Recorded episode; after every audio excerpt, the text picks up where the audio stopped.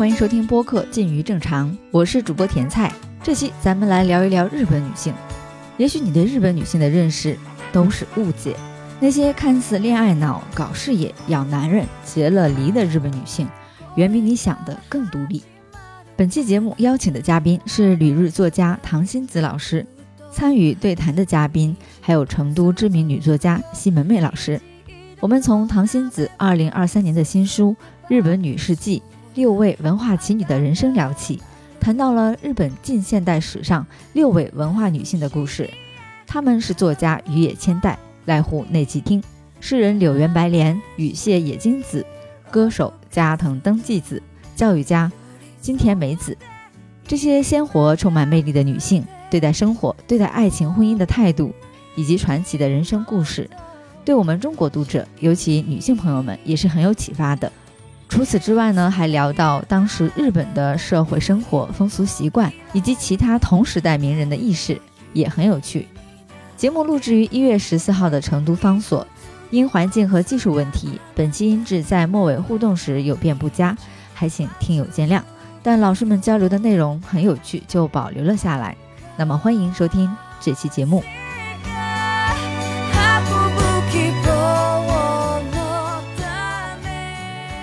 先欢迎大家来到今晚的方所参加一场新书分享活动。那我手里这本书呢，就是唐新子老师的《日本女世纪》。我是本场活动的主持人，近于正常播客的主播甜菜。那我们还是先以热烈的掌声欢迎远道而来的作家唐新子老师，好吗？谢谢大家。今天我们也请到了对谈的嘉宾，成都知名的作家西门妹老师。那说到《日本女世纪》这本书，其实呢，我看的时候是津津有味，可能对其他的读者来说有一点点陌生。如果你对日本文学或是日本文化是有一点点了解的，其实有几位传奇女子，她的知名度还是非常非常高的，包括羽谢野金子啊、加藤登纪子啊等等。这本书所带给我们中国女性、中国读者的启发，其实是。非常具有现实意义的。那为什么这么说呢？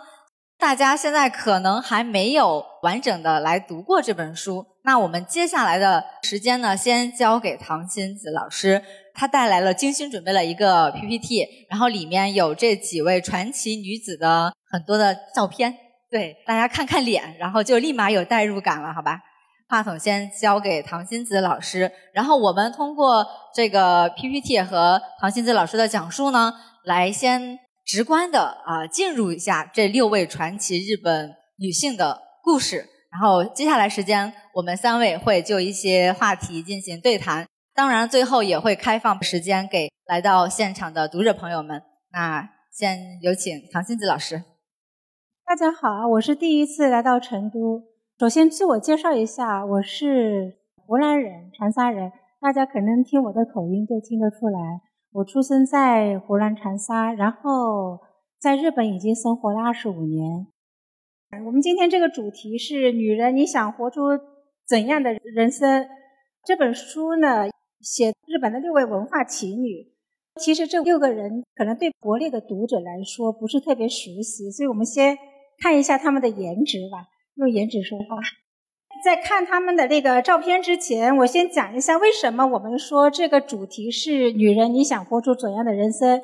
因为正好是我这个书在国内出版的时候，正好是宫崎骏导演他的这个电影，呃，中文名我不知道怎么翻译啊，日文名字叫《Kimitachi wa do ikideru ka》，你想活出怎样的人生？这是在一九三七年，日本的儿童文学家吉野源三郎。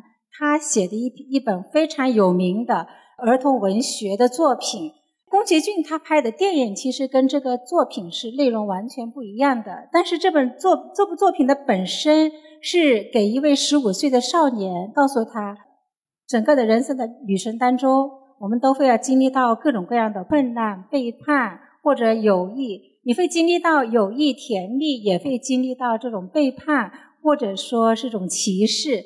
嗯，或者是或者各种各样的不如意以及失意，遇到这些的时候，我们要怎么怎么面对？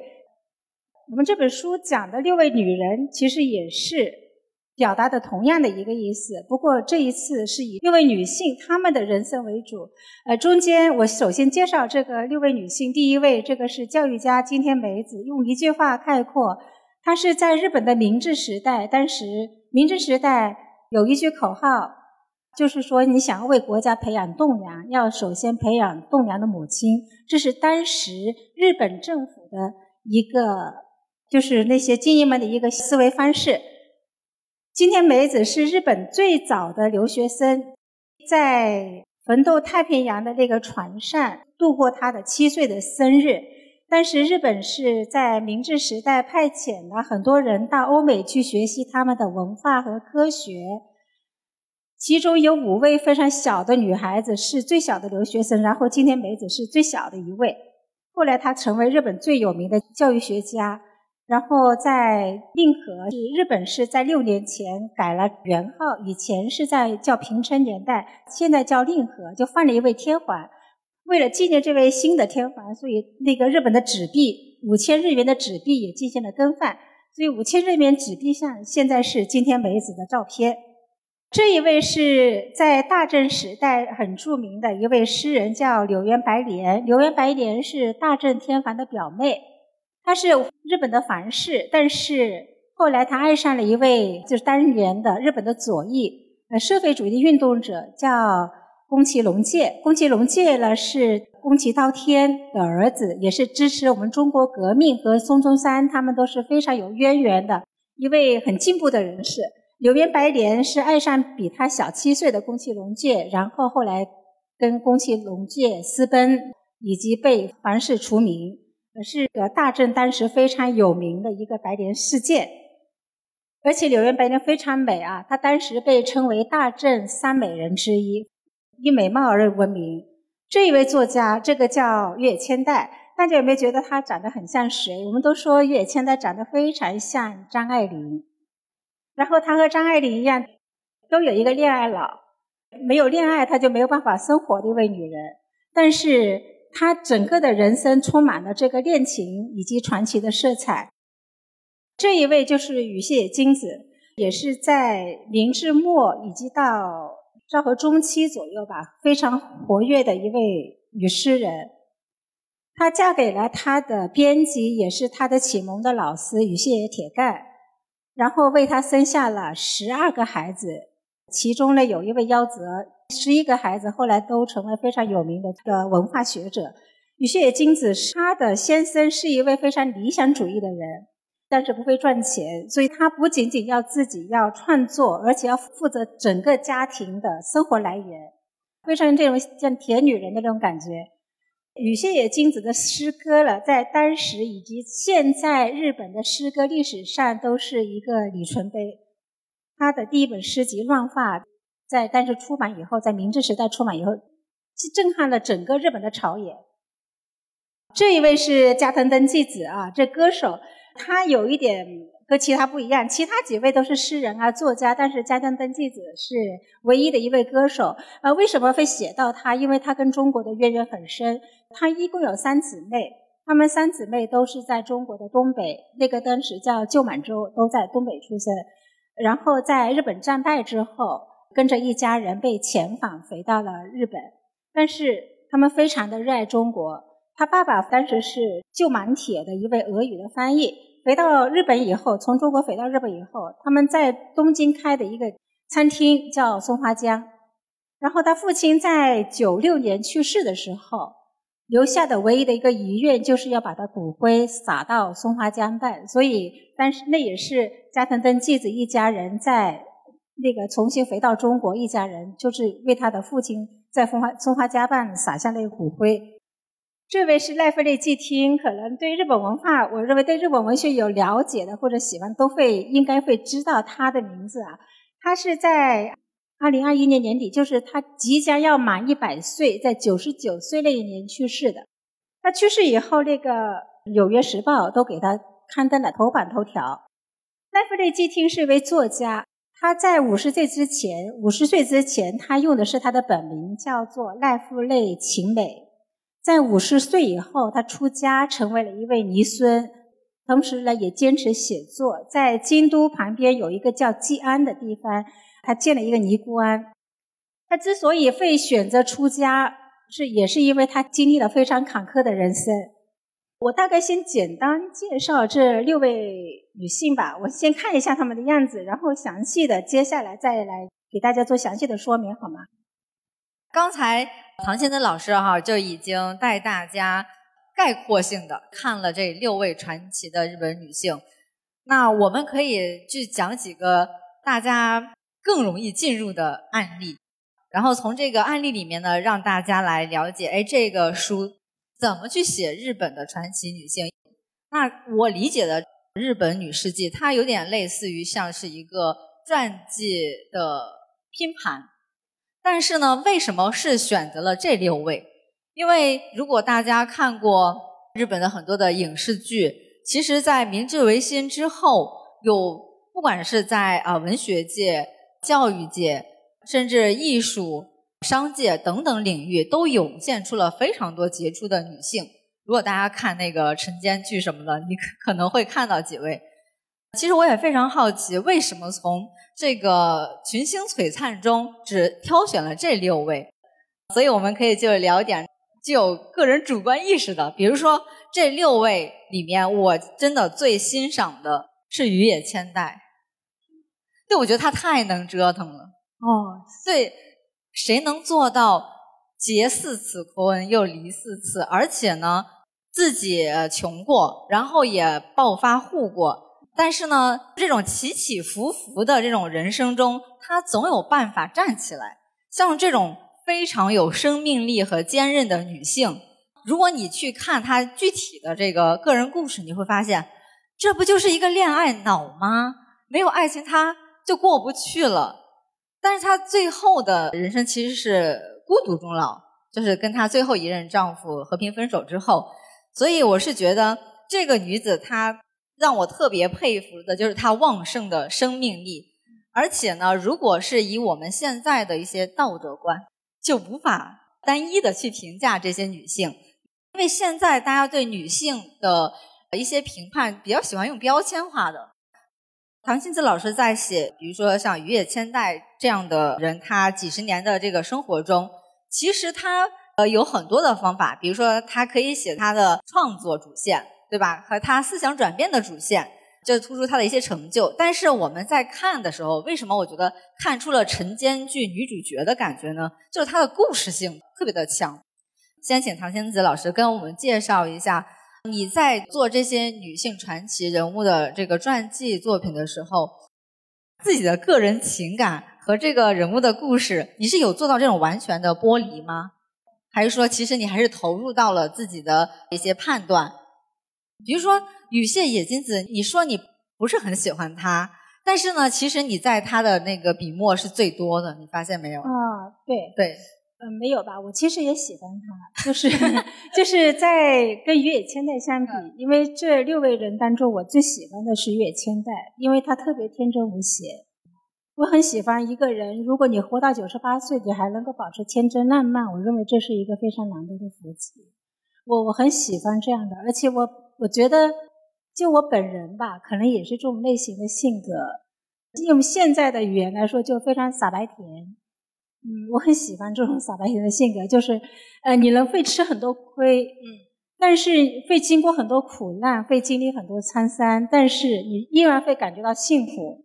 如果是从一个很哲理的那个视觉来说，这个人是活得很肤浅，但是我会觉得其实这种肤浅其实挺好的，甚至我觉得可以用漂亮，就他的人生活得很漂亮，不管是他爱哪一个男人。他从事哪一种事业？比如说他写小说，比如说他去办日本最早的女性时尚杂志，甚至是他去买房这件事情，我觉得他的执行力也非常强。他的人生就属于那种拿得起放得下、很潇洒的这种性格，是您自己非常喜欢的。他就是那种很自然而然的一种性格。其实，因为我那个学日本文学，我的日本文学的这个呃毕业的论文就是研究月千代。月千代他最后给自己的总结，他在九十八岁的时候去世，他给自己总结，他认为他是日本最幸福的人。在墓碑上，他的一句话就是“用幸福呼唤幸福”，这是他的这个墓志铭。但实际上，他的人生，我们从普通人的一个视觉去看，会觉得他非常不幸。为什么他一岁半他就没有母亲？他从来没有见过自己的亲生的亲生的母亲。然后在十六岁那一年，他的父亲也因为精神失常，也可能是一种躁郁症，然后自杀。他眼睁睁看他的父亲在雪地里拿一把刀朝自己砍，雪白的那种。当年他说，当年他在他出生在山口县的岩国，他就那个严国，他说那一年的雪不是白的，是红的。然后两次破产，而且三次生了大病，四次被离婚。你知道日本的媒体在介绍月千代的时候，只要谈到这个失恋的人生，就会以他来做榜样。就说到日本失恋最多的女人是谁？就是月千代，因为她是经常被男人抛弃的一位一位女性。你要说起来非常不幸啊，她对男人是这种非常奉献型的，她爱一个人就会全身心的就为那位男人付出。比方说，她喜欢一位西洋的画家，她会整个的涂那种油纸砖，然后穿那个洋装。她一次她是非常热爱和服的，但她把那和服都藏起来，开始穿洋装。戴这种礼帽，然后涂那种油纸砖，弄到脸上油泛泛的。包括她跟她第四任丈夫在离婚的时候，她是在大概六十八岁，她的第四任丈夫也是她最后的一任丈夫，爱爱上了一位比自己更年轻的一位女性。但是当时呢，她刚开始是很妒忌，但是后来她有一次无意当中在打扫卫生啊，在做卫生的时候，看到书里面加了一个照片，飘下来。她就看到一位女孩子的照片，他说：“我一看到这个照片，我马上就理解了我丈夫的心情。他说这个女孩子太美了，我的心都被融化了。然后他就能够理解他的先生的这个出轨。后来他先生他跟他提出离婚的时候，他当时离完婚以后，他写一段这样的话，他说：我们很自然而然的分开了，就像树叶从树枝飘落那样自然。”有一些许的微疼，但是是非常自然的一种一种现象。呃，可能你从另外一个角度来角度来看视角来看，会觉得啊，这个女人是不是对男人百依百顺？是不是完全的对男人过于的服从？其实我认为不是的。我认为一个真正强大的女人，她其实她是一种不在乎，她不计较，她可能是在乎，但她并不计较这些东西。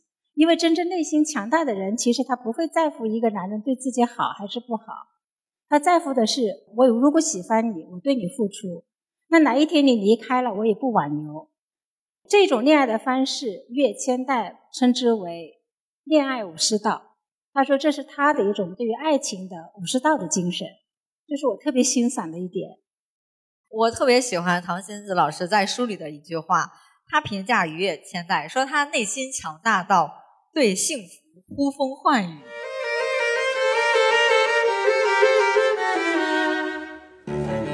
我们看一个女人，她的那个小传，其实不只是看她看这一个人的人生。我也在这个书里呢，读出了很多有意思的一些细节。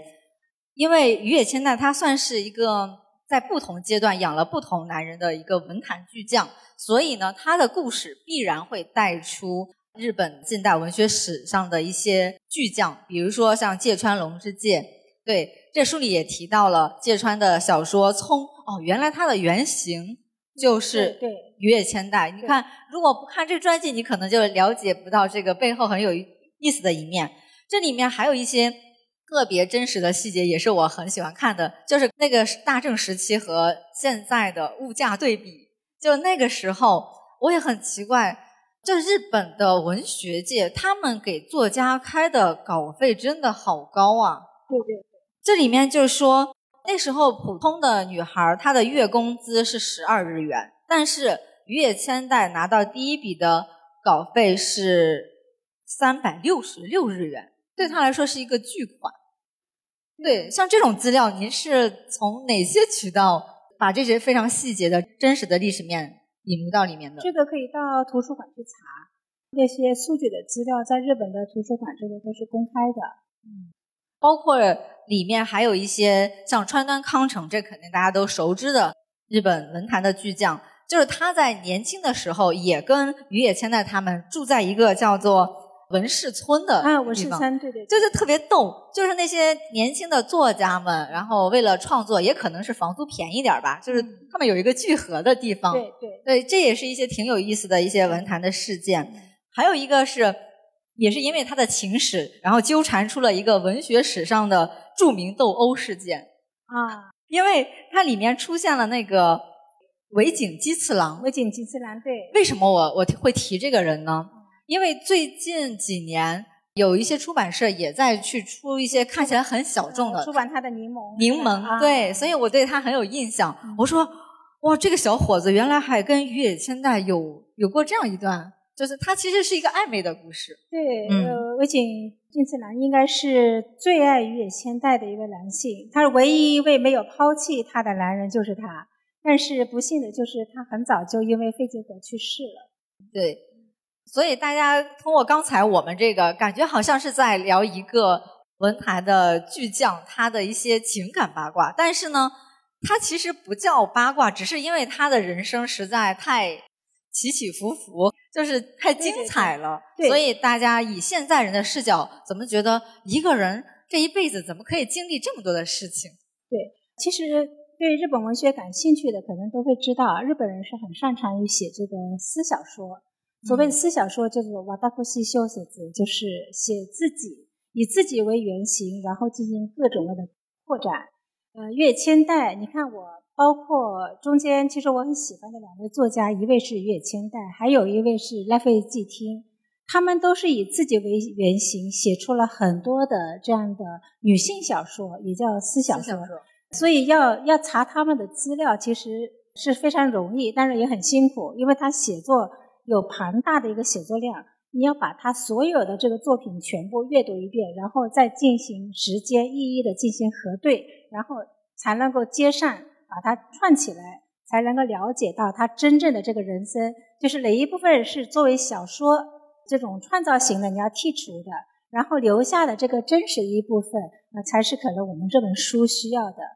啊，对，刚刚田菜你讲到这个川端康成，川端康成在刚刚出道，那个在文寺村的时候，他跟月野千代他们也是非常好的朋友。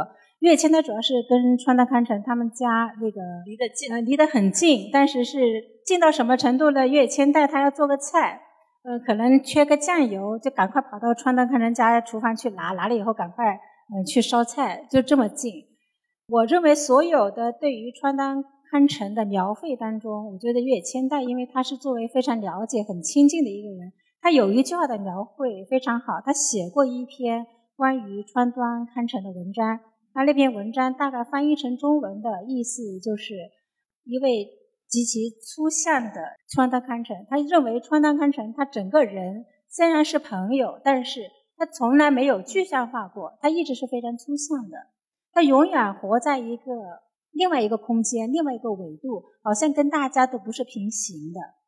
这是月千代对他的观察，我觉得他这个观察跟常人非常不同，所以大家也能够 get 到这个传记里面，它其实还有非常丰富的一些史料。还有就是历史的一些细节，其实这也增加了我们阅读这本书的一个趣味性，所以也不用完全把它当成，比如说一定要贴个标签，它是女性主义的。这里面我觉得他们其实没有一个人说自己是一个女权主义者啊、女性主义者，但是他们很多时候他们的人生，他们做选择的时候，他们践行的其实也是那种现代性的，然后独立的、自主的。然后有自己的女性意识的，对吧？他们并没有完全的那种那样女性主义的那种标签化。嗯，对，讲到女性主义，我我我稍微讲一下啊。我不是一个女权主义，也不是女性主义，但是我一直说我说我是一位母性主义，因为这里面的几位女性，其实她们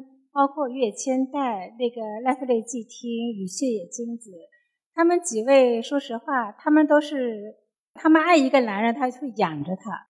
他们都是会养男人的女人，然后这些男人而且都会背叛他们。他们有的可能在某一个时节，当然说心里会难过，但最后他会释然。呃，其实呢，大家想一想，我们经常说这个男女要平等，但是如果一个男人他在对女人付出的时候，有的时候可能我们觉得男人为女人做很多事情可能是应该的，比如开个门啊、背个包啊、干什么，好像这个是对女性的爱护。但是你去日本的话，你会看到背包的是女人，买单买单的也是女人，甚至说干活的都是女人，男人是不干活的。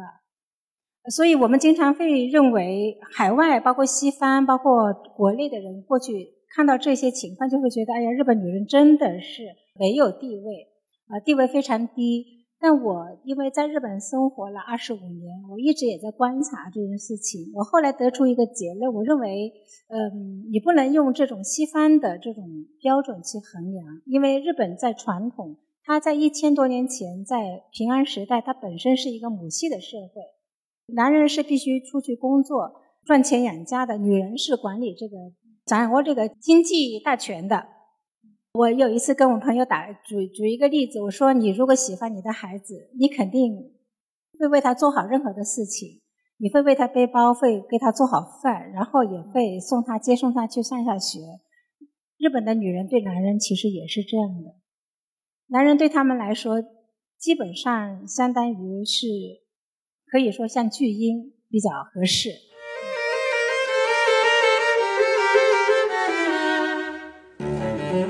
就说到我们中国的读者对日本女人的一些偏见和刻板印象，有一些可能还停留在非常传统的那个时期，就穿着非常紧的和服啊，卑躬屈膝啊，就是完全男尊女卑的。当然呢，也有一些比较年轻的读者，他们比如说通过看一些女性主义作品也好，或者说看一些日本的影视剧也好，他们了解到现代的。日本的女性，她们的婚恋观或者说在社会的地位，就是有了挺大的一个转变。那我觉得可以，咱们 Q 到西门妹老师。然后西门妹老师她也是对文学非常有研究的一位作家。在您的印象中，有没有哪个日本的女性的作家或者说文化名人是您非常喜欢和欣赏的？我先要讲一下我对唐心子的那种感觉。我跟唐心子其实神交已久，大概应该有十来年了。我们在二零一几年的时候，在腾讯大家都在腾讯大家写专栏。唐心子当时主要在写日本，他把日本的文化方方面面介绍到我们中国。他专栏里好像是成一个系列在写。那时候我就觉得唐心子是一个特别率性，然后又。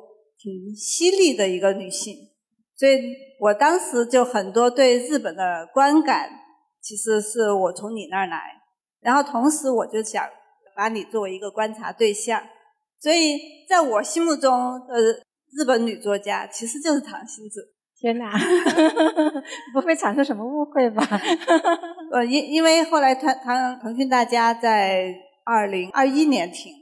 二零年，就疫情前，嗯，疫情疫情前刚开始的时候，但是唐心子的写作没有停，所以唐心子还在继续写，而且我知道你也在日本把中国的一些文化，嗯，写专栏，通过这种方式介绍到日本。对，面向中国的读者介绍这个日本的生活文化，然后面向日本的读者，我们介绍中国的生活和文化，就是中日之间的一个桥墩儿。不是桥梁。哦，我同时在朋友圈里也一直在看唐心子，因为我觉得他朋友圈也特别有意思，他会讲的很细节的生活，比如说你去其他的那些呃日本的女性家里去拜访，然后你感受到的东西，然后也包括我看到你讲到你妈妈到日本的生活的情况，她怎么融入日本的生活，哪些是是。缓慢进入的哪些是开始觉得不不适应的？刚才那个甜菜讲到的，就是中国人对日本女性有很多刻板印象。其实我也是这样的，就是因为我虽然也看很多日剧、日本的书，但是那种普通人的生活的角度进入，其实我们由于这个这种距离，其实很多很难进入的。所以我是在唐心子那儿能够看到很多细节的东西。所以我当时也是在想，唐心子作为一个女作家，她在进入日本跟日本的女作家，你的感受这种差异是什么？差异啊，像，这个问题有点难回答呀，好像因为每个人都不一样嘛，这好像没有办法去说差异。当然，每个人都会有很多的不同。嗯，比方说，我刚刚讲到像我书里面说的月千代，以及像这个赖弗雷季汀，他们两位都是以私小说有出名的女作家，而且都非常的恋爱脑，都很爱热爱自由。但是他们俩的就会有非常的不同。比方说，像这个岳千代八十八岁的时候，他不仅仅是一位作家，他还是一位和服的设计师。然后在八十八岁那一年，他为自己设计了一个烟吹雪的和服。当时她的所有的前任的四位丈夫都去世了，她所有的情人都去世了，就她还孜孜不倦的生活在这个人世。所以在她八十八岁生日那一天。她这个生日的米寿，我们叫米寿啊，八十八岁是怎么样主办的呢？她坐在这个舞台上，然后找了四位演员扮演她的前夫，大家轮流上台为她送上米寿的祝福。月现代和他的四个前，所以我非常喜欢他这种性格，特别可爱。他是年底生日，年底生日以后，过完年以后，他写新年的第一篇专栏，他开笔就这样写。他说：“我在上个星期刚刚过完八十八岁的生日，那我想我的人生可能现在开始要慢慢的进入老年了。他的年龄感是有别于我们的。对对对，我觉得这种性格、这种年龄的对于年龄的迟钝感，就是我非常欣赏，我也很喜欢。这是我写他的时候，我去了他的那个在东京。”他在延国的老家，前面这一张大家看，这是他延国的老家，这是他七十八岁的时候，他把他的老家重新装修，这个地面上铺满了青苔，这些青苔都是他自己亲自到山上去挖来的。然后我也去了他的在东京的家，这个老太太是他的秘书，叫做屯江纯子。因为我在写月千代的时候，月千代在九六年就去世了，但是我是九八年才去的日本，所以我去拜访他的时候，我只能见到他的秘书。他的秘书呢，在很奇怪，就是我没有任何人介绍，我就是自己给他打电话。打完一通电话以后，他的秘书就说他愿意跟我见面，然后我就去了东京的家。去了以后，他这秘书对我特别好，还送我一支月千代当年用过的铅笔。他为什么？他说。谭星子，你的性格跟先生非常像。他说我跟岳千代很像，我我现在也觉得是很像，就是都非常傻白甜的这种性格。对我刚刚讲到要讲这个季听，就是六位作家作者那个我写的六位女性当中呢，这个季听是我唯一见到的一位。加藤敦纪这位歌手是唯一健在的。然后季听呢，是我当时写完以后，因为我当时写完第一版，我这个书的第一版叫日本。女人的爱情武士道，在写完以后，我当时把这个草稿拿过去给季听看。呃，季听当时按照虚岁来算，他是九十岁，九十岁是，但是还非常的就是充满活力。他是一路小跑跑到那个书房来跟我见面，然后跟他拍了一个照，对他的季安。我当时写的是这个赖弗利奇听的泛滥人生。他一听“泛滥”两个字，哎呀，拍掌大笑，就说：“谭星子，你对我这个总结总结太好了。那我就是一个泛滥的人，我就是一辈子很泛滥一生。所以，大家不是可能读过那个林芙美子的那个《泛滥记》吗？就是那个泛滥。刚刚讲到那个，就是说，同样是作家，嗯，每个人是不一样的。那像月千代，他的那种，他也他是一个很自由的人。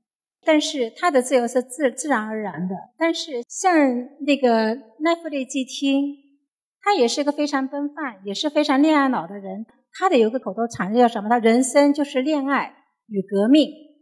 他在大概九十三岁到那个早稻田讲台去给那些大学生演讲的时候，就大声呼吁。他当时还坐着轮椅跟大家说：“你们要去恋爱，要去革命。因为为什么？那个时候正好是日本。”呃，三幺幺东日本大地震，然后日本发生这个核泄漏，所以很多人都到日本的国会以及国会前去那个就是反核电。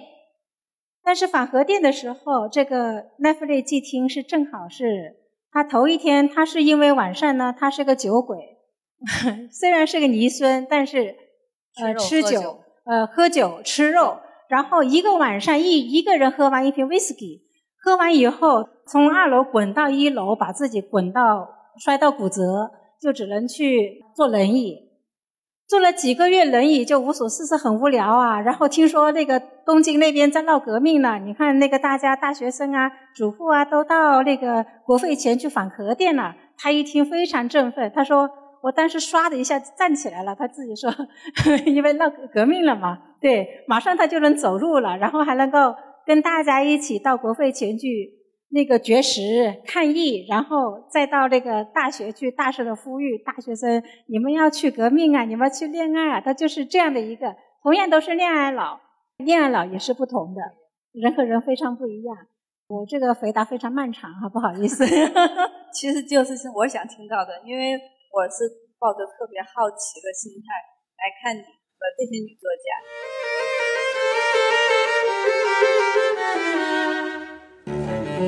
对，刚才两位聊到了，我们能通过什么面相去看到真实的日本女性她们的一些婚恋观啊，包括当时的一些社会呃风貌吗？然后我就发现这里面其中有一个人跟另外五个都不一样，那就是金田美子，日本最早的女性教育家，因为她是一个终身未婚的，因为其他都在搞恋爱嘛，对，她是终身未婚，而且呢。她传记里面，我感觉仿佛是看了一个日本女性的高等教育发展短史。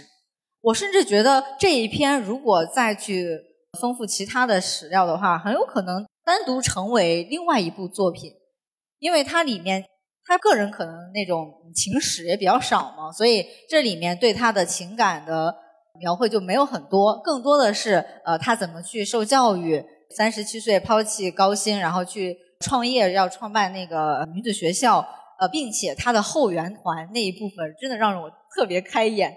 我给大家安利一下，他的后援团里面有写武士道的，武士道可能大家都听过那本书，写武士道的那个作者，还有呢，忠犬八公的原型那个上野荣三郎教授，居然也是他的朋友，我就感觉看着看着我就串戏了。对，我就没想到，原来梅子跟这些人都是同一个时期的，他们都是很好的朋友，而且里面还提到了日本最早的女性杂志《女学杂志》，包括女学的那个创办人，然后那个人又可能又可以牵出一条单独的线。我是觉得通过梅子这个人的故事，我又看到了那个时代非常多闪光的其他的人物，所以我看。梅子的时候，我感觉像是在看大合剧，就是有一种情绪非常激昂的。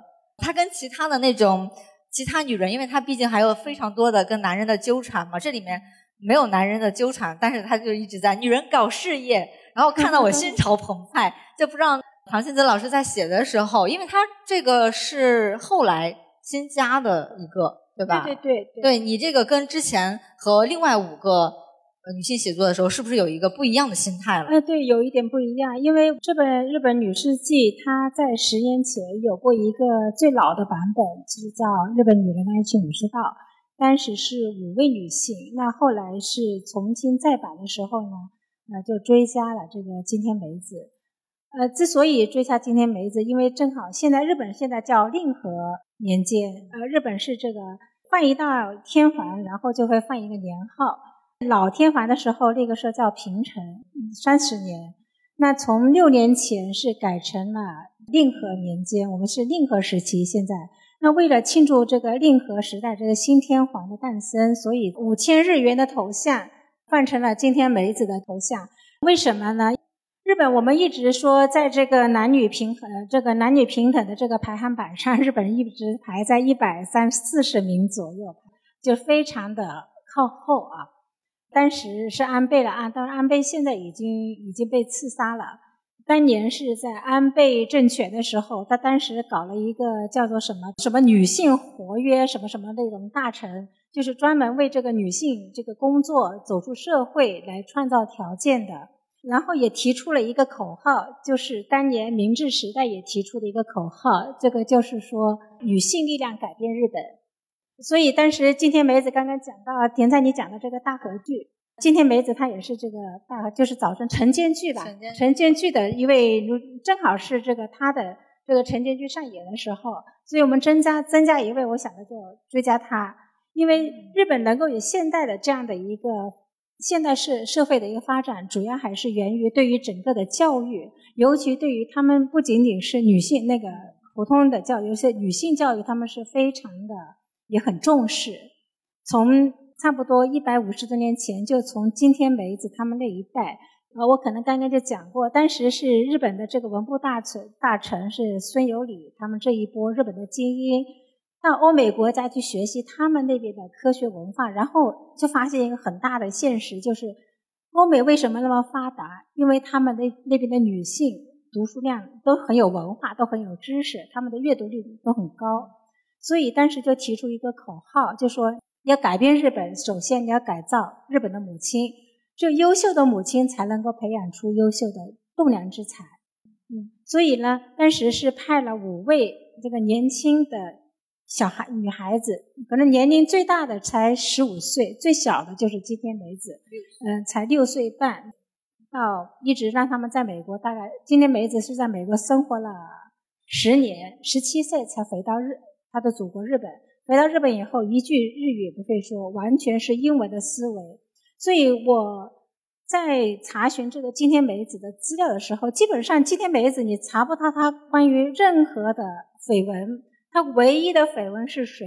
伊藤伊藤博文。哎呦，那一段哟。对对对，就是她唯一的绯闻。因为伊藤博文是日本的第一届总理大臣嘛，他当年是给伊藤博文做英文教师，伊藤博文非常喜欢他。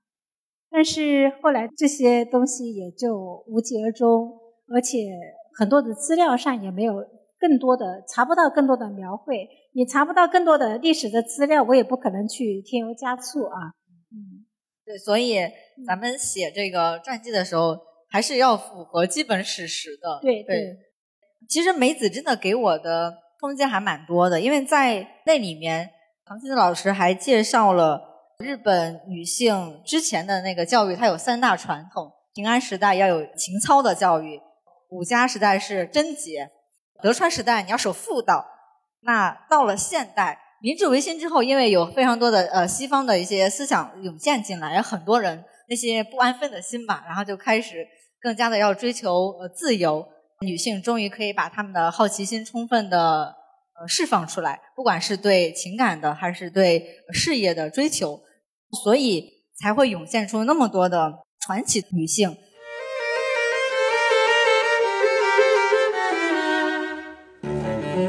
刚才我们不是一直会提到晨间剧吗？就不知道有没有去追日剧的朋友，我觉得可以稍微聊一下哈。就是因为晨间剧是一个每集只有十几分钟，但是呢一下有一百多集，很可怕的一种形式。大家一般会说晨间剧是最能反映日本精神的。你想想看，早上起来让你看的剧，一定是要刚巴 day 的那种啊。对。所以他近几年的神间剧里面，很多都是选的这些时期的一些呃女性。其中有一个，我记得跟我们有一个主人公有关系，好像是二零一四年极高游离子的晨间剧《花子与安妮》那个。啊，《花子与安妮》。嗯嗯。因为这里面也写到了。就是我们的传记有一个主人公叫柳原白莲，对对对，就是这个传奇女子。然后在那个晨间剧里面是中间有聚会去饰演的，结果就因为她太光彩照人，甚至把我们的小吉高给比下去了。那里面她还有一段非常有意思的就是女性互助的呃一个地方，而且这个书里面也有这段故事。这应该也是我唯一看到的女性互助的。就闪光点，里面也很曲折嘛。就是村冈花子是日本最早的翻译绿山墙的安妮那个童话的一个非常优秀的译者。然后他跟柳原白莲呢，反正就是上学上学时候的一个好朋友嘛，大家就是互相帮助的这种关系。但是因为白莲最后就是他抛弃了十年的，让大家觉得哇，这个老公这个煤炭大亨对你那么好，你为什么会抛弃他？然后我们的花子也觉得啊。你怎么变成了这样？我不想跟你来往了，等等等等。但是后来他们又和好了，然后我就觉得这段也是写的非常有意思，唯一的让我觉得挺暖心、很安心的一一个点，所以就是单独拿出来跟大家分享一下。尤其是白莲这个特别适合，我不知道他有没有电影，因为他太传奇了。白莲有纪实的电影，纪实就是带有一些传纪实色彩的专题片，但是没有专门的电影。另外，在刚刚这个田菜讲的晨间剧，我想可能如果对日本文化不是特别了解的人不一定了解啊。但是我相信在座的各位可能很多人都看过《阿信》，《阿信》就是日本晨间剧的代表作。为什么叫晨间剧呢？它是在早上八点到十呃八点一刻这一这个时间段来播放的。因为日本的家庭主妇在这段时间，她可以一可以一边。就是家里孩子都去上学了，丈夫也出门了，正好是一边收拾家务一边可以看电视的这个时间段。日本成年剧达到一个什么样的高度？就是当年好像日本在山口系岩国那边有美军基地，美军基地他们应该是每天八点钟他们要练习飞行。当时为了不影响日本的主妇看晨间剧，他们把这个飞行推迟了十五分钟，推迟到晨间剧播放结束以后。才开始飞行演那个练习，嗯，看剧最高。对，他也是用一些呃影视剧去潜移默化的去把这些优秀、非常坚韧的女性的精神，然后他去直达到普通的日本的民众。那其实我也关注到一个现象，以前比如说在九十年代，大家可能知道什么《东京爱情故事》啊，那时候其实盛产纯爱类型的。也是大家所心之向往的，但是现在就是新的一个世纪，其实日本的一些社会环境也发生了一些变化。我就看到最近几年的日剧，大多数变成了一种什么形式呢？要么就是变相的催婚，要么呢就是一个让大家觉得是所谓毁三观，就是对伦理方面的又提出了一个更向前一步的一种挑战。我觉得可以借一部非常近的。就是刚刚结束的小池荣子和吉冈秀隆的没有被炉的家，它出现了一个全家都是废柴男的一个现象。也就是说，在以前，比如说大正时期，这些优秀的女性全都在养男人，就写稿用笔杆子去养男人。而到了二十一世纪的今天，在日剧里面又出现了一个精英职业女性去养一家的废柴男，但是他的结果。我觉得也是代表了一个一个一个趋向，就是那里面废柴男居然也可以说，现在啊，跟可靠的女性结婚，好好享受自由的生活，才是这个时代的趋势。我所以我就觉得有一个很有意思的现象，就是比如说我们的女性意识崛起啊，然后女性都是一个独立的，尤其是经济的这种独立，但是也变相的就觉得男性。怎么会沦落到以前的标签可能叫渣男哈，现在就是叫废柴男，不干家务，也不创收，他有的时候连性的功能都没有。但是呢，老婆还是觉得家不能散，就是家和万事兴。他们到底在传达一种女性牺牲和自我感动、自我满足的一个非常矛盾、非常诡异的一个事情。西文梅老师也是喜欢看日剧的，你有没有观察到，就是现在经常会出现这种女强人和废柴男的组合，就他们到底又在传达什么样的婚恋观啊？这是，我记得去年就二零二三年年开年的时候看的，印象很深的一部日剧就是《初恋》。哦，初恋，但仍然还是纯爱传统里面。对，它是虽然是纯爱，其实也有一点隐含的背后的，其实就有点像你刚才讲的这种。啊，其实男人是弱小的，而女人是强大的，女人来拯救男人。哎，但是去年还有一部特别火的，我怎么一下子想不起来？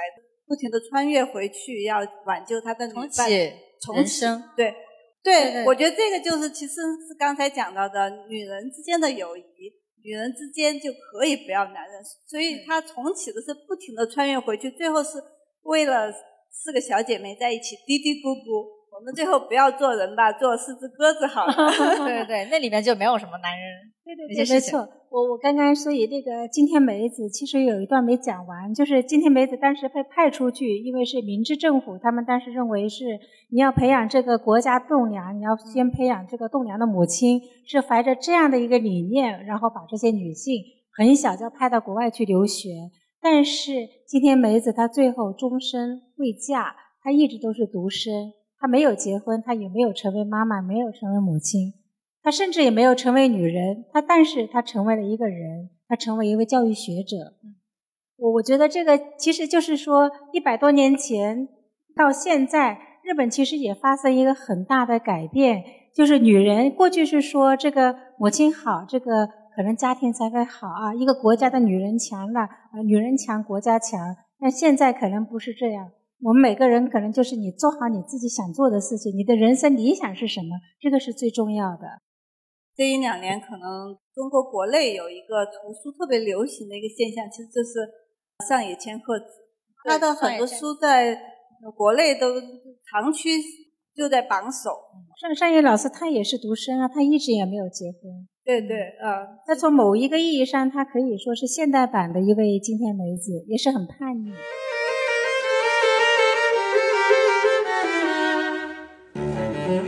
聊到这个日剧哈，我们感觉就立马嗨起来了。我们及时杀回来，聊回我们的书里。其实我觉得这本书不只是说我们女性看了，你能看到很多其他女人她们人生的那种可能性。我相信其他的就是男性读者，他们看了也会有他不同的收获。就像是刚才我说的，你可以看到，比如说日本的近代文学史的一些角度。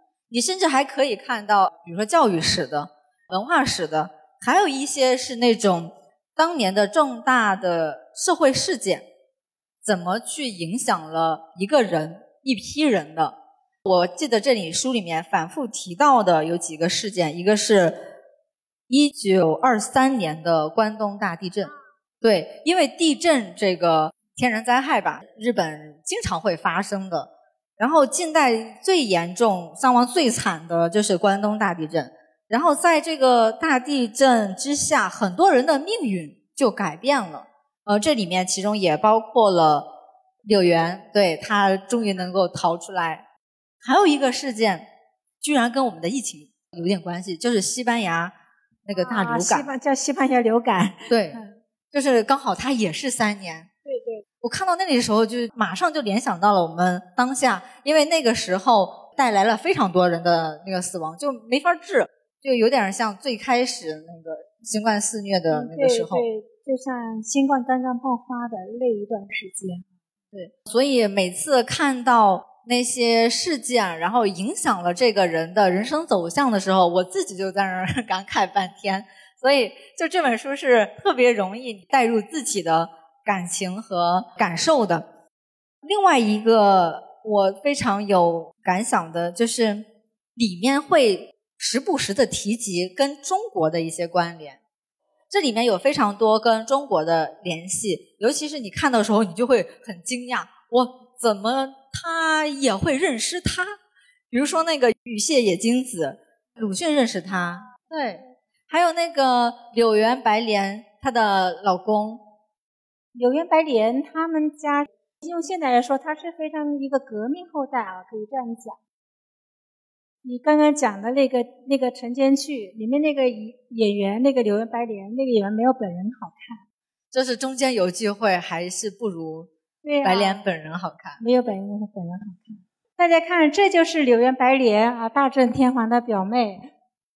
中国一九四九年，我们中国新中国成立的时候。柳原白莲和他的先生是作为国际友人被邀请到城楼上去观礼的，因为宫崎龙介的父亲宫崎滔天当时是协助以及帮助中国的这个辛亥革命的一位进步人士，日本的左翼对中国非常友好。宫崎龙介就是宫崎滔天的儿子。当时呢，这个柳原白莲宫这个宫崎龙介私奔的时候，闹到整个日本都沸沸扬扬，但是被称为这个白莲事件。但是他的父亲对他们两个人这样的这样的一种行为啊，从来没有没有对他们有过任何的批评。他父亲一直是他的坚强的后盾，那很革命的革命家庭，我们说。而且，其实侧面我也能看到宫崎龙介的父亲宫崎滔天他的一些故事和和性格。我觉得那个人也挺神的，就是这种进步人士。他死后什么都没给儿子留下，留下了巨额的债务，然后这个债务还是柳原白莲苦哈哈的，然后就还了很多。现在其实跟中国的关系也很深。我这个照片应该是柳渊白莲的最小的女儿提供给我的，因为当时我们这些照片肯定都是需要有版权的嘛。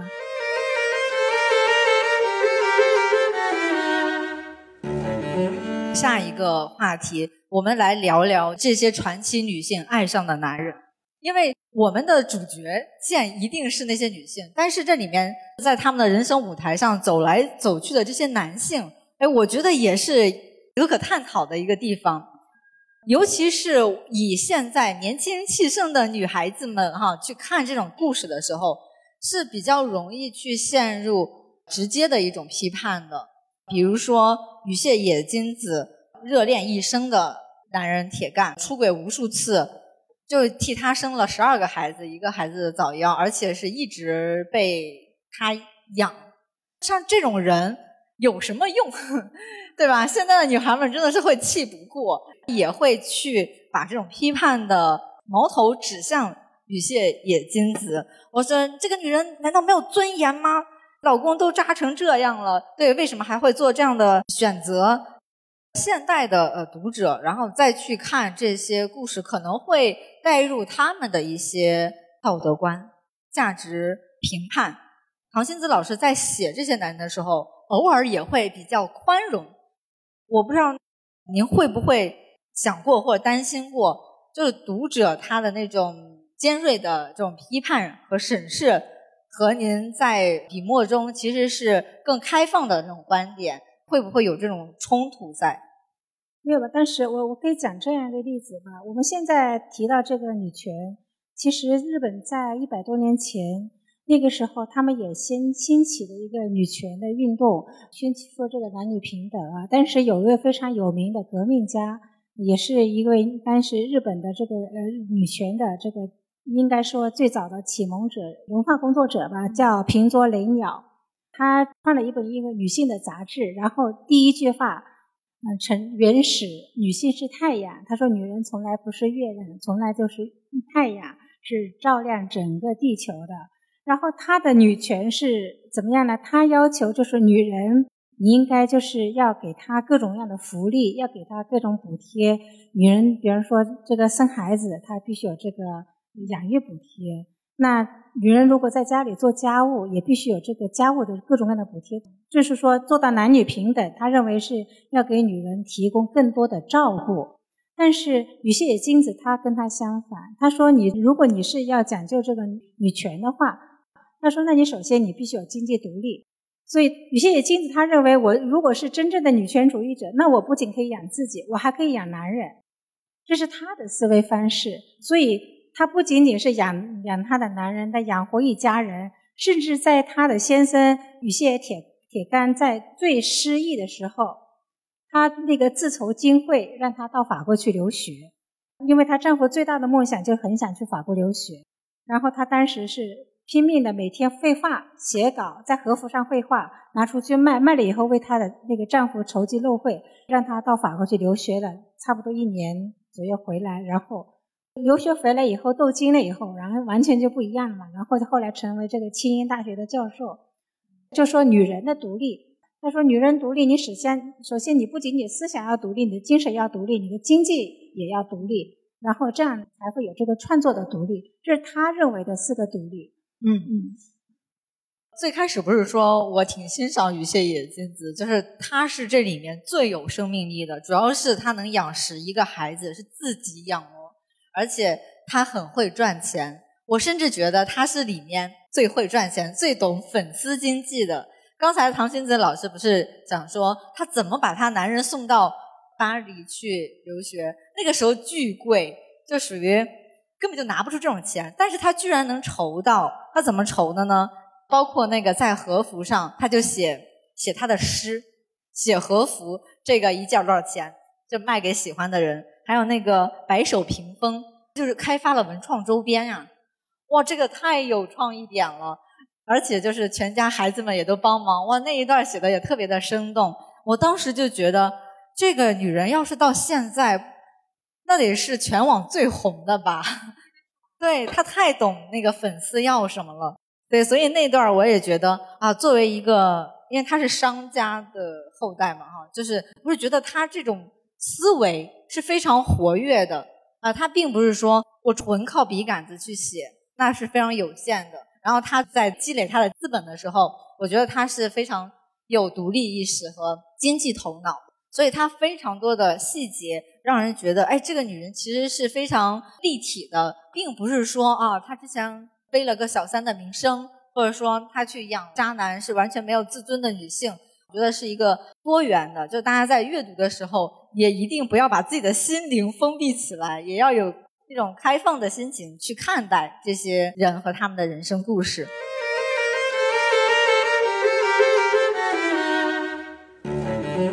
我还有一些问题可以问一下那个新闻妹和唐心思老师。就是我们在看日本的女性故事里面，就发现他们仿佛对爱情的不忠有更高的容忍度啊，不管是从这个人生故事，还是从那个影视剧里面，就感觉这都能忍。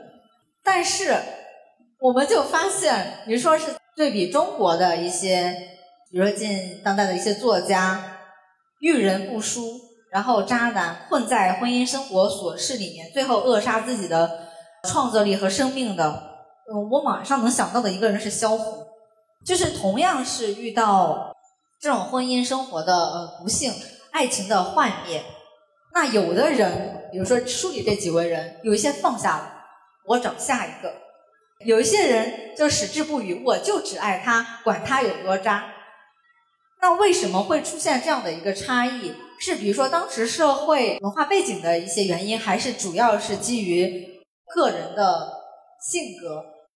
西门妹老师可不可以来回应一下这个话题？我觉得更多的还是个人性格。就比如说我们刚才讲也提到张爱玲，张爱玲她当然也是全心投入在她的那个任湖南城的爱情当中，但是她一旦意识到这个有问题。对方也非常深的伤害她之后，她就能够决然的离开，以至于他到后来，他有的作品他在生前不愿意出版，就是不愿意跟这个人再有任何关系。所以我觉得，其实他跟萧红是同时代的，这个还是个人的性格不一样。对，有人就可以快速的放下，抽身离去；那有些人就陷入到这个泥沼中。无法自拔了，其实也是挺令人唏嘘的一些奇女子，对他们最后的结果不一样。那这是近的，因为中日韩可能某些文化背景是有一些类似之处的。那我们再抛远点，比如说同样遇到这种类似于悲剧的，那还有一个是美国的女诗人叫西尔维亚·普拉斯，对，因为她的老公是著名的大诗人特德修斯，也被改编成了电影。那里面就非常完整的去呈现了如何去摧毁一个有才华的女诗人、女作家，那给她一个爱情不忠的男人，给她一个巨繁琐的婚姻生活，然后给她繁重的这种育儿的负担。好了，她最后被创作的压力也也逼得疯狂，然后抑郁，然后最后自杀。那这是一个美国的。女作家的一个悲剧的故事，不管是东方啊还是西方，这里面就发现了一些挺挺共同的一种底色。如果说遇到了比如说背叛啊等等，不选择抽离，如果女人不主动，那就必然会被卡死在那里。不管是你的创作也好，还是呃你的甚至是生命也好，就被完全的阻隔了。那我们能不能？就是跳出来，没有这个婚姻，比如说就只是自由的呃恋爱，甚至是开放的关系，不婚不育保平安嘛。对婚姻和爱情焦虑的读者。这两位已婚女性，对有没有什么 可以分享的？我一直有个观点，我如果没有最好的爱情，其实独身就是最好的选择。就是如果你不是因为爱情走入婚姻的话，你其实是没有必要走入婚姻的。啊，我觉得一个人过也会有非常好的人生。所以婚姻其实是一种选项，我们有权利去选。对对，呃，美好的爱情导致的婚姻，这是个特别美好的锦上添花的事情，不一定能遇到，但是你能够一定能够把自己过好，你爱自己，这是可以做到。我要又要说到月清代，你看他结了四次婚，离了四次，离了四次婚，他在婚姻里面进进出出，来来往往，很很潇洒，对不对？我认为这就是内心的强大。在上海的时候，我也跟那个上海的朋友们做过这个同一本书，也是这个这本书的分享会。呃，但是有一位男孩子啊，二十多岁，在那个互动环节的时候，他也站起来问我，他说：“谭先子老师，那那我是一个，就是说我呢只想恋爱，但是我不想结婚，但是呢我恋爱我觉得一个又不够，那我是觉得几个比较合适。我说这几个合适，这个是你自己。”这个由你自己决定啊，我不能为你决定，对不对？因为你每遇到的一份情感，这个不是我去遇到，是你去遇到。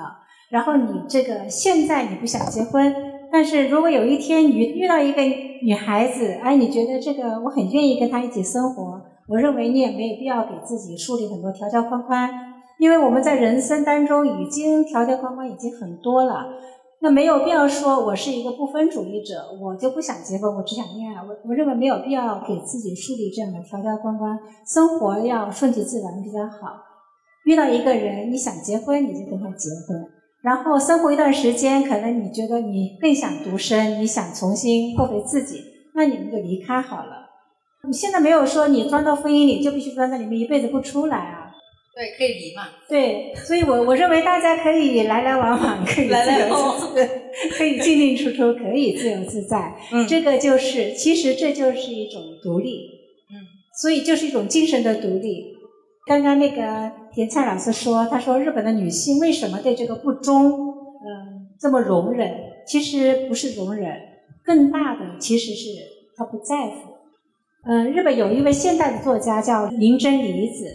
他写了一个恋爱小说，是写给少女们看的。他当中有一个描述非常好，他说：“爱情就像饭后甜品，它只是饭后的一道甜品，但它永远不能成为你的人生餐桌上的主食，不能成为正餐。你不能想象你的人生都是一个很大的蛋糕吧，对吧？但是我们还是要吃米饭，要有菜，要有其他东西。所以有一个男人在背叛你没有关系啊，你还可以。”遇到下一个，所以月千代也说：“他说如果有男人要离开你，让他离开好了。我化上最好的妆，穿上我最喜欢的衣服，我走到另外一个拐角，我的一个新的恋情又在开始。这就是一种很强大的精神的独立。对，爱一个人不等于要去依赖一个人。”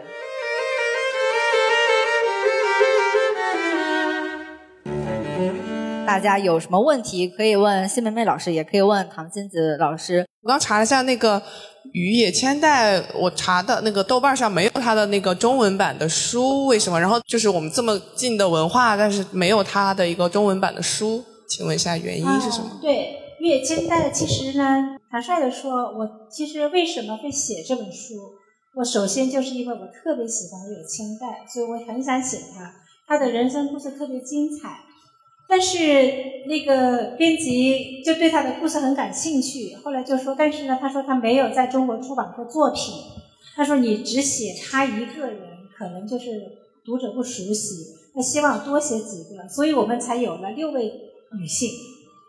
最开始我其实是很想写月千代，他一个人我会写很多很多很多细节，但是因为要写其他人，那我只好把其他的文字让给其他的女性了。那月千代，因为我跟他的这个秘书，他的就是他有一个月千，他有一个事务所，我去拜访过很多次，我非常想把他的作品翻译到中国来，但是每次到目前我们还没有达达成这个版权的协议，这是最重要的。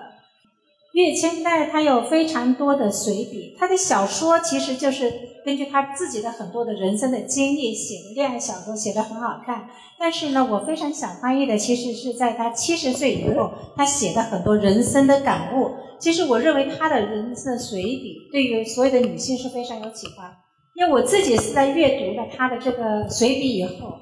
每次阅读完以后，就觉得充满阳光。你如果觉得有时候很沮丧的时候，你去读一读他写的东西，你就觉得什么东西都没关系，你都能够跨过去。我我很想我自己能够亲自来翻译他的作品。如果到时候能够翻译的话，我现在到时候再来这里做讲座，跟大家一起分享。太好了，我们非常期待于野千代他的一些小说啊，还有随笔的作品可以翻译到国内来啊。最好译者还是我们唐新子老师，就更好了。刚才老师在讲那个月千代的时候，用了一个比较矛盾的一个形容，就是说他恋爱脑，而且又非常自由。就是听起来这两个形容是比较矛盾的，因为恋爱脑的话，可能就会对对方为了对方而做出一些本来不会做的事情，就是改变。但是他又是你又形容他非常自由，就是听起来比较矛盾。这个矛盾体是怎么在他身上和谐的体现出来的呢？嗯，我说他恋爱脑，就是他在恋爱的时候，他会百分之百的付出，哦哦，百分之百的付出，而且呢，他其实很多次的恋爱都是失败的。他从初恋开始，他就在承受一种失败。他的初恋非常的不幸，被他的男友抛弃，而且还被推下山谷。昏迷了整整大概躺在床上躺了一两个星期，才终于的清醒过来。他清醒过来以后，后来发现，他说我其实没有在失恋，我只是自己在自跟自己恋爱。这是他第一次对于爱情的一种很心痛的感觉。但是他尽管经历了这样的非常的一个非常不幸的一种初恋，但是他遇到第二个很爱的男人的时候，他还是会全身心的扑扑过去。他扑过去以后，然后他可能又被这个男人，他第二任丈夫，他最喜欢的一个丈夫是他的第二位、第一位、第二位丈夫，叫尾崎四郎，也是位作家。然后最后也是被对方抛弃。抛弃的时候，当时也是很痛心。很多人在不断的失恋以后，其实会对感情产生一种恐惧，他可能不敢再去爱了。但是野千代他很有勇气，他可以不断的失败，还在不断的恋爱。我就认为这就是他的矛盾，也是他，就是说他是个恋爱脑，但他同时又是很自由的。他的自由在于他能够很快的忘记自己的不幸，他重新就是他会忘记自己的不幸，然后重新去有更大的勇气去追求他的下一段幸福。就真的看得出来，唐星子老师对于野千代真是偏爱太多了。今天讲的特别多，他，我我是看到他于野千代有一点是。他对他遇到的那些不幸，他有一种钝感力，就是这些不幸伤害不了我。然后，但是呢，他又对那些微小的幸福，比如说男人的一个热切的眼神啊什么的，他又能敏锐的捕捉到。所以我感觉到他真的是一个很容易自我满足，又没有什么东西可以摧毁他。我觉得，就是他的内心强大，就是很可怕，让幸福呼唤幸福，这是他自己写的那志明。我想问一下啊，刚刚其实以前对日本女性的印象一直好像就觉得她们地位是比较低的，然后今天听了老师的那个嗯讲解呢，感觉好像日本女性也不是我们想象的那样子，她们其实内心是似乎其实挺强大的，是吧？那我其实想问一下，现在就日本的普通女性，她们的地位，包括在社会上和家庭中的那种地位。到底处于什么样的一个状态？其实我蛮好奇的，不知道老师可不可以回答一下？应该可以回答，因为我以前写过一篇文章，因为一直都说日本的女性是那个地位低嘛。你如果是从这个社会地位来说，日本女性这个社会地位是相对的确是比较低，因为女女性在这个公司里面可能做这个事务性的工作，呃，以及倒茶倒水，可能都是女生比较多。但是女人在家庭中的地位非常强大，因为她家里男人所有赚的钱都交给女人来掌管。我一直说我是一个母系母系主义者，为什么呢？因为我我或者说我是一个男性主义者，因为我生活在日本这个国家，我就发现其实日本男人蛮辛苦的，每个月赚赚的钱都交给太太，太太可能给他们每个月的零花钱只有三万到五万日元，平均啊，三万现在是个什么概念？嗯，三万日元可能现在就一千五人民币，或者是一一两千人民币左右。啊，这个就零花钱，这个是我不知道现在国内消费是一个什么概念。这个在日本是相当低的，因为我观察到，你像在那个下午茶的时候，日本男人一般工作的男人，他可能就买一个五百日元的盒饭，五百日元可能就是二二十多块钱，那个两二十五日元，按照现在的汇率买一个盒饭，或者买一个一百日元五六块钱左右的饭团，一餐午饭就吃完了。那女性呢？中午的时候，上午的时候做好早餐，送完丈夫出门，送好送孩子去上学，她做完家务，中午的时候就可以呼朋唤唤友，然后跟朋友们一起吃完午饭，再喝个下午茶，再聊聊这个周围的认识人的八卦，然后心满意足的回到家。这就他们家日本家庭主妇的生活，就这样子，她不用为经济去考虑。所以说到现在，有很多的日本年轻女生，就是几年前吧，疫情前，日本的这个呃媒体还做过调查，就是呃女生将来你最想成为的是什么？还是有超过百分之五十以上，或者将近六十百分之六十的人，他们还是愿意做家庭主妇。为什么？其实不是说他们。家庭地位那个什么所谓的地位低，而是说你想想，如果有一个人赚钱来交给你，那我也很愿意做家庭主妇啊。他可以避免很多职场上的烦恼，对不对？人是很现实的动物，所以如果是因为这个原因，所以我有时候在想啊，就是如果因为这个原因，我能够在家里能够掌握这个经济大权，因为人我赚了钱，最终的目的是生活。我如果让一个男人去赚钱，我就可以自己生活的很好。那我让他去赚钱，我在家里管好家务就行了。这就是日本女人普遍的想法，而且他们对男人会很关照。为什么男人在外面工作很辛苦呢？哦，我们听到日本现代女性仍然有百分之五十想要当家庭主妇的这个信息，顿时全场陷入了沉默。对，可能咱们中国的女性朋友们。感觉他们的那种意识已经更向前了一步，但是我要解释一下，我一直觉得就是国内对于家庭主妇这个概念是有误读的。嗯，你做一个好的家庭主妇是非常难做的，是一种职业，它是一种职业。我以前写过一篇文章，叫《怎么样才能够成为一名合格的家庭主妇》。我说，你首先你要懂经济啊。男人给钱交到你手上，你一家人的开销你要怎么分配？那这是一个财务问题，对不对？然后这一家人的你还要美感，你是服装设计师，这一家人的穿着都在你手上，他穿出去要体面，这也很重要。然后家里有一个院子，你要让家里充满花香，要鸟语花香，你还要你还会这个进行庭院设计，你会划到那个。那个茶道、花道，这些都是需要知识和文化的。其实，一个好的家庭主妇，她必须是一个好的生活家。家庭主妇这个概念，其实我觉得可以详细的来给她做一些平反。那我们今天这场可以先到这里。之后，如果大家想把这期内容安利给其他朋友的话，欢迎关注播客“进于正常”。然后转给你们的姐妹们，让她们看看女性的更多人生可能性，然后给自己打打气，好吧？再次谢谢新门妹和唐新子老师，谢谢甜菜这么好的主持，谢谢最后能够一直坐在这里的朋友们，谢谢大家，好，谢谢大家。